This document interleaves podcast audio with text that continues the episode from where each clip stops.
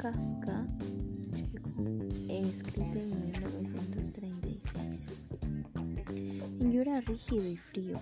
Yo era un puente, tendido sobre un precipicio.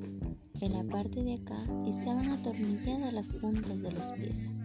En la de más allá, las manos me aferraba un barro que se desboronaba. Los faldones de la chaqueta flameaban a ambos lados. En la profundidad bramaba el helado arroyo truchero. Ningún turista se perdía por estas latitudes intransestables. El puente aún no había sido marcado en ningún mapa. Así permanecía yo y esperaba. Me veía obligado a esperar. Un puente ya construido no puede dejar de ser puente sin despeñarse. Una vez por la noche, ya fuera la primera o la milésima, no lo sé. Mis pensamientos se tornan confusos. No para de vagar en círculo. Una noche de verano, pues, cuando el arroyo murmuraba oscuro, oí la pisada de un hombre hacia mí, hacia mí.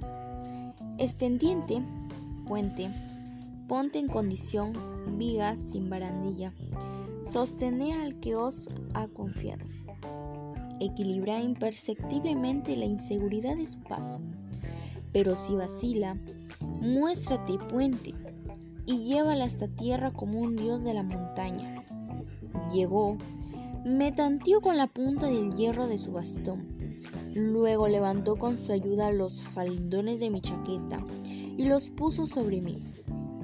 Se abrió paso a través de mi pelo, enzarzado con la punta del bastón, probablemente mirando a su alrededor, y lo dejó descansar un rato. Pero entonces, precisamente cuando soñaba que le llevaba sobre montañas y valles, saltó con ambos pies en la mitad de mi cuerpo Ignorante de todo, me estremecí al sentir un dolor salvaje. ¿Quién era? ¿Un niño? ¿Un gimnasta?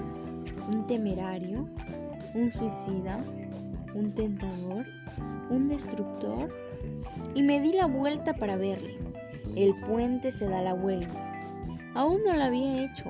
Cuando ya me había despeñado, me despeñé y ya estaba desgarrado y atravesado por los afilados salientes que, desde los furiosos remolinos, me habían contemplado siempre con mirada pacífica.